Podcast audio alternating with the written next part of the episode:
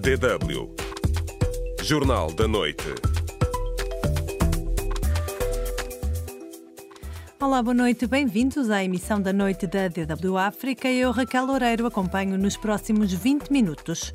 O governo moçambicano deve apostar na tecnologia para combater raptos no país, diz analista inclusive encontrar mecanismos que permitam prever, assim como prevenir focos de ocorrência de rapto. Na Guiné-Bissau, rede dos defensores dos direitos humanos critica a detenção do advogado do, advogado do PAGC e pede a ação do Ministério Público. Quem tem competência para fazer uma detenção na via pública? Será que é o senhor Terninho, enquanto segurança da Presidência da República? Secretário de Estado norte-americano visita hoje Cabo Verde e interesse e influência da China continuam a aumentar no continente africano. A onda de raptos voltou a abalar empresários em Moçambique. Num espaço de um mês, houve duas tentativas frustradas e dois raptos consumados na cidade de Maputo. O último caso aconteceu no sábado, quando indivíduos desconhecidos raptaram um empresário em frente ao seu estabelecimento, tendo efetuado vários disparos para rechaçar qualquer tentativa de intervenção dos populares que assistiram ao crime.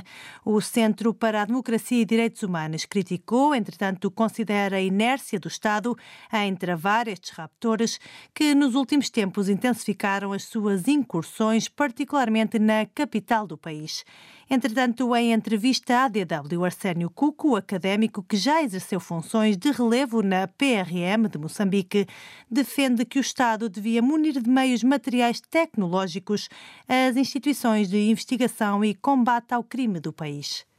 Eu acho que já vamos completar cerca de uma década em que se assistem em rap no país. E até agora não há uma explicação clara sobre as razões que nos levam a esse tipo de situação. E veja só que há estudos que mostram que Moçambique tem sido um lugar de passagem de drogas. Então há que buscar encontrar uma possível relação entre esta ideia de que Moçambique se tornou um espaço de passagem de drogas e essa onda de, de tráfico está acontecendo neste momento. Como é que se pode erradicar em definitivo este problema de rapto que já está, portanto, a ameaçar aquilo que é o tecido empresarial em Moçambique? Eu acho que as nossas forças de segurança, eles devem recursos humanos competentes para encontrar mecanismos de resposta para esta situação.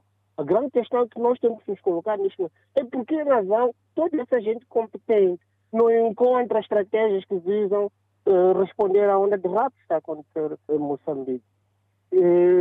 Já se cogitou ao longo do tempo a possibilidade de encontrar-se experiências de, de outros países do mundo e viveram situações dessa natureza. Mas até agora é que parece que ainda não se encontrou uma fórmula mágica que permita que se erradique eh, essa onda de votos que o país está a sofrer eh, neste momento. Olhando essa sua linha de pensamento, eh, há algum tempo para cá, as autoridades moçambicanas têm falado sobre a criação de uma unidade anti-rapto. O presidente da República já falou isto, algo que foi também reforçado no ano passado, por exemplo, pelo primeiro-ministro, quando respondia a perguntas dos deputados que questionavam que medidas o governo tinha para poder resolver o problema de raptos, disse que estava, neste caso, a ser equacionada essa possibilidade de entrada em funcionamento de uma unidade específica da polícia chamada Unidade Anti-Rapto. Entretanto, até hoje, pouco se fala sobre isto e os raptos continuam. Eu não sei se essa medida seria a mais correta neste momento. Porque, como sabe, Moçambique tem se criado uma série de unidades com vista a combater determinados crimes específicos. A grande questão que nós temos que colocar é se essas unidades são criadas, conseguem ou não responder a esse tipo de situação. O que eu coloco, e tenho falado de forma repetida, é que enquanto não criar-se condições necessárias para que as forças de defesa e segurança em Moçambique possam responder rapidamente qualquer tipo de situação que ocorra em Moçambique, dificilmente poderemos conseguir responder a situações como essa estamos a viver neste momento no país. E que condições, e que condições se referem? Me, me refiro situação de criar-se uma logística necessária, equipamento necessário que vise combater situações e dessa natureza. Inclusive, encontrar mecanismos que permitam prever, assim como prevenir focos de ocorrência do lado. E neste momento, que consequências este fenômeno poderá ter para aquilo que é o tecido empresarial moçambicano e, em particular, aquilo que é a economia moçambicana? Eu penso que, a dado momento, os empresários indianos podem começar a colocar uma série de interrogações quanto à possibilidade de investir no nosso país com medo de situações. Então, eu acho que de forma direta isso pode afetar a economia moçambicana, tendo em conta que ainda é um dos parceiros fortes de Moçambique neste momento. Ouvimos o académico moçambicano Arsénio Cuco numa entrevista conduzida por Delfia Anacleto. E hoje perguntamos: há vontade de acabar com os raptos em Moçambique? Muitas respostas a esta questão no nosso Facebook. Por exemplo, o Osvaldo Que escreve que é realmente preocupante saber que os raptos voltaram a acontecer em Moçambique. Na sua opinião, para além do uso da tecnologia, o governo devia investir em capacitação e recursos para as forças de segurança e promover a cooperação internacional. Mais comentários à frente nesta emissão. Pode responder à pergunta do dia no Facebook da DW África facebook.com barra DW Português. Estamos à espera das suas reações.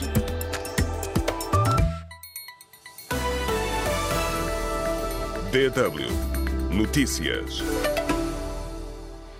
Ainda em Moçambique, o Gabinete Central de Combate à Corrupção deduziu a acusação no caso dos erros dos manuais escolares, denunciando em maio de 2022. Dez pessoas foram acusadas, entre outros, de atos de corrupção. Entre elas estão nove funcionários do Ministério da Educação e uma editora envolvida na produção dos manuais escolares. O Fundo Monetário Internacional quer que o governo de Moçambique faça prova de vida de todos os funcionários públicos até junho deste ano, no âmbito do Programa de Assistência Técnica e Financeira ao país. A informação consta do mais recente relatório do FMI, no qual o organismo dá conta dos objetivos que não foram cumpridos pelo governo e que estavam previstos para 2023. Para além da prova de vida dos funcionários públicos, o governo moçambicano não avançou ainda também com a revisão no Parlamento da Lei da Probidade Pública pública e a disponibilização pública de informações sobre, sobre os beneficiários efetivos de empresas que fazem contratos com o Estado. Em Angola, pelo menos 11 pessoas ficaram feridas esta manhã em Luanda, na sequência de um atropelamento de uma viatura desgovernada que, segundo testemunhas, terá embatido numa paragem de transportes públicos em Luanda. Populares que assistiram ao acidente afirmam que a viatura em causa era conduzida por um oficial da polícia angolana. No entanto, aos jornalistas, o porta-voz do Comando Provincial de Luanda da Polícia Nacional, Néstor Goubel, negou esta versão, dizendo que o condutor já se encontra detido. DW Deutsche Welle Na Guiné-Bissau, a rede dos defensores dos direitos humanos pediu esta segunda-feira a intervenção do Ministério Público no caso da detenção ilegal do advogado Vailton Pereira Barreto por homens armados na capital guineense. A Ordem dos Advogados denunciou que um dos seus membros terá sido levado por homens afetos à presidência da República num ato que diz condenar. Os detalhes a partir de Bissau com Yancuba Dançou. Num primeiro momento, a Ordem dos Advogados da Guiné-Bissau escreveu nas redes sociais que registrou com estupefação a triste notícia do sequestro ou rapto do advogado Vaildon Pereira Barreto. Mais tarde, nas mesmas plataformas, a organização disse ter registrado com repúdio e profunda indignação a detenção ilegal e brutal do causídico. De acordo com a Ordem dos Advogados, que cita as afirmações do seu membro, o tal acontecimento ocorreu depois do mesmo ter sido abordado no sábado por Cherno Bari Cherninho, chefe de segurança da Presidência da República, que o teria impedido de prosseguir na sua viagem, tendo-o conduzido à polícia de trânsito para ser ouvido e, em seguida, segundo Segundo a organização, foi ordenada a sua detenção abusiva. Em conferência de imprensa esta segunda-feira, Vitorino Indec, presidente interino da Rede dos Defensores dos Direitos Humanos, não tem dúvidas na interpretação de mais este episódio a marcar a atualidade no país. Este comportamento, mais uma vez, visa somente continuar, como tem sido hábito, com perseguição e intimidação dos defensores dos direitos humanos em todo o território nacional. O facto de o advogado ter sido alegadamente detido e conduzido às instalações da Polícia de Trânsito por Cherninho mereceu o questionamento de Vitorino Ndek, presidente interino da Rede dos Defensores dos Direitos Humanos. Quem tem competência para fazer uma detenção na via pública? Será que é o senhor Cherninho, enquanto segurança da Presidência da República? Já em liberdade, Vailton Pereira Barreto, que faz parte do coletivo dos advogados do PEGC, escreveu esta segunda-feira nas redes sociais que está bem e mais forte do que nunca. Luís Vaz Martins, presidente da Comissão dos Direitos Humanos da Ordem dos Advogados da Guiné-Bissau, lembrou que este não é o primeiro caso contra os advogados no país. Inclusive invasão e espancamento de advogado, no caso do Marcelino na semana passada, no seu relatório que abrange os anos 2020 e 2022, a Liga Guineense dos Direitos Humanos denunciou que nesses períodos foram registrados oito raptos dos cidadãos, com o agravante, segundo a organização, de os autores do ato nunca terem sido levados à justiça. Cidadãos ouvidos pela DW África em Bissau apelam à garantia da segurança para a manutenção do clima de paz no país. É muito constrangedora, porque assim nós não sentimos seguros no nosso próprio país. O governo tem que tomar medidas de, e que nós podemos sentir seguro. Porque com, com segurança que podemos ter investidores no nosso país. A DW África tentou sem sucesso obter a reação de Cherninho, acusado pela Ordem dos Advogados de ser o autor da detenção de Vailton Pereira Barreto. De Bissau para a DW África, Yankuba dançou. De visita a Cabo Verde, o secretário de Estado norte-americano Anthony Blinken disse hoje na praia que os Estados Unidos estão completamente empenhados em construir uma parceria para o futuro com a África e que Cabo Verde é uma porta para muitos países. So we couldn't be não podíamos estar mais agradecidos e mais orgulhosos com esta parceria com Cabo Verde. Acho que é um sítio muito confiável para começar este périplo que nos vai levar à costa do Marfim, Nigéria e Angola. Este périplo é parte disso e foca-se no compromisso e convicção do presidente Biden de que os Estados Unidos e a África estão a construir uma parceria para o futuro. Blinken falava aos jornalistas no Porto da Praia após o encontro no Palácio do Governo com o primeiro-ministro cabo-verdiano. Na mesma ocasião, Ulisses Correia Silva afirmou também a vontade do seu governo de reforçar as relações com os Estados Unidos em áreas como a segurança marítima e cibersegurança a nível regional e global. Anthony Blinken esteve hoje algumas horas em Cabo Verde, o primeiro país que visitou num périplo por África que o vai levar à Costa do Marfim, Nigéria e Angola. Horas mais tarde, já em Kinshasa, o secretário de Estado norte-americano pediu ao presidente da República Democrática do Congo, Félix Tshisekedi, que resolva as preocupações suscitadas pela sua reeleição, contestada pela oposição. Os dois líderes também discutiram a atual crise no leste do país e o caminho a seguir para uma solução diplomática. Para além da visita de Blinken, Cabo Verde recebeu também esta segunda-feira a visita de uma delegação chinesa ligada a um fundo de capitais. Na semana passada, o governo cabo-verdiano reiterou o compromisso, compromisso com o princípio de uma só China após as eleições do dia 12 em Taiwan. O interesse e influência da China continuam a crescer também no resto do continente. Pequim, dizem analistas ouvidos pela DW, compra apoio político e acesso a matérias-primas com enormes investimentos em infraestruturas em África. Este é um trabalho adaptado por Maria João Pinto.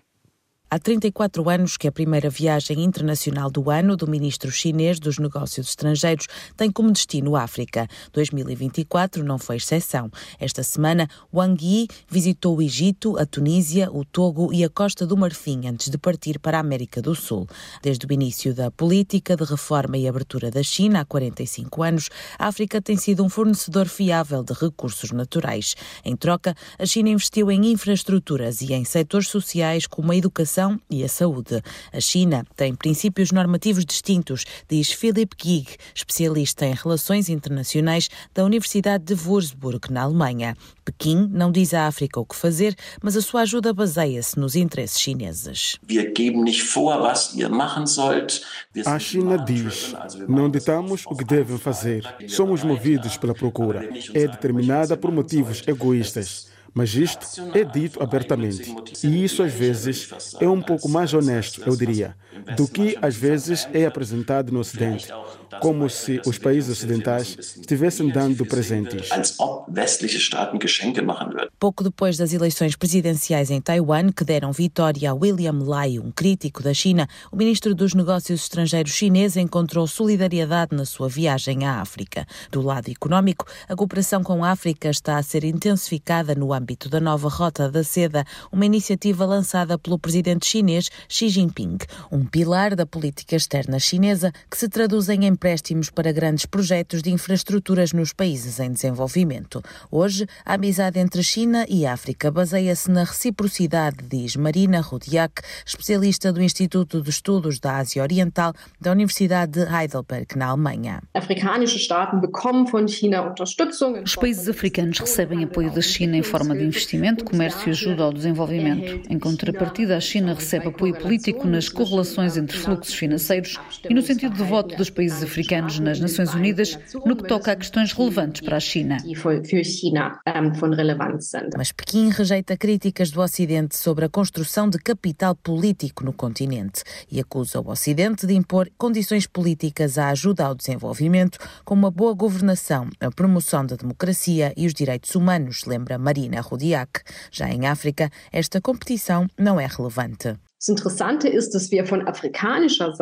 O que é interessante é que ouvimos do lado africano que não veem a China e o Ocidente como concorrentes. Na verdade, fornecem bens de desenvolvimento diferentes. A China fornece estradas, o Ocidente fornece outros bens e o continente precisa de ambos. Penso que devemos estar conscientes disso, é um ponto importante. Maria João Pinto, DW. DW Notícias. Aos 78 anos, o veterano político Joseph Boakai tomou hoje posse como presidente da Libéria após a vitória na segunda volta das eleições, realizada a 14 de novembro. Boakai, que venceu com 50,6% dos votos, promete, entre outros, estender o desenvolvimento a todo o país e combater a corrupção. A Hungria voltou hoje a criticar o novo plano europeu de apoio militar a Kiev. Em declarações em Bruxelas, o chefe da diplomacia de Budapeste considerou decepcionante a nova proposta da União Europeia de criar um fundo de 5 mil milhões de euros provenientes do Fundo Europeu de Apoio à Paz para financiar o envio de armas à Ucrânia.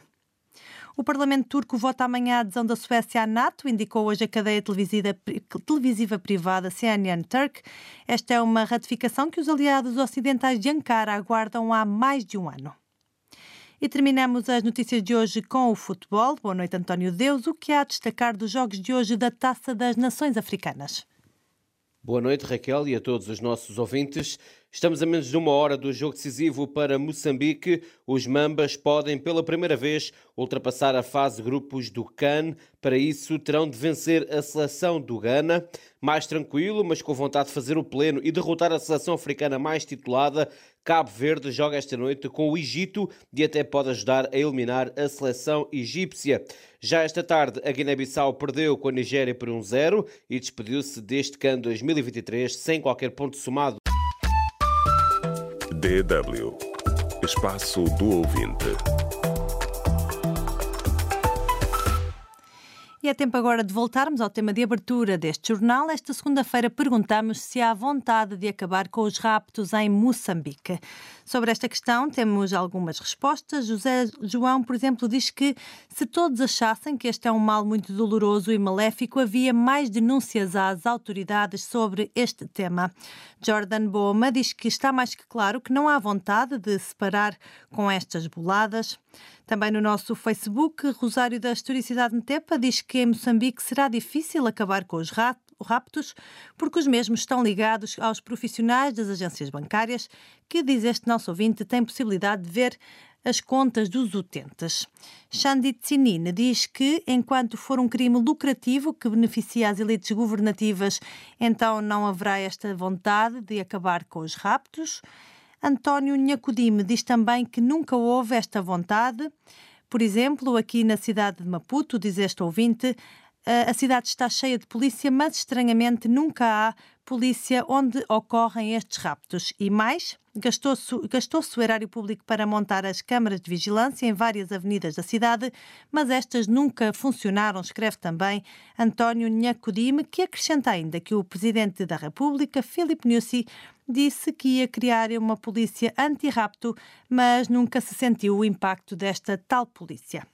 O espaço do ouvinte de hoje fica por aqui. Muito obrigado por todos os comentários e por terem estado mais uma vez na nossa companhia.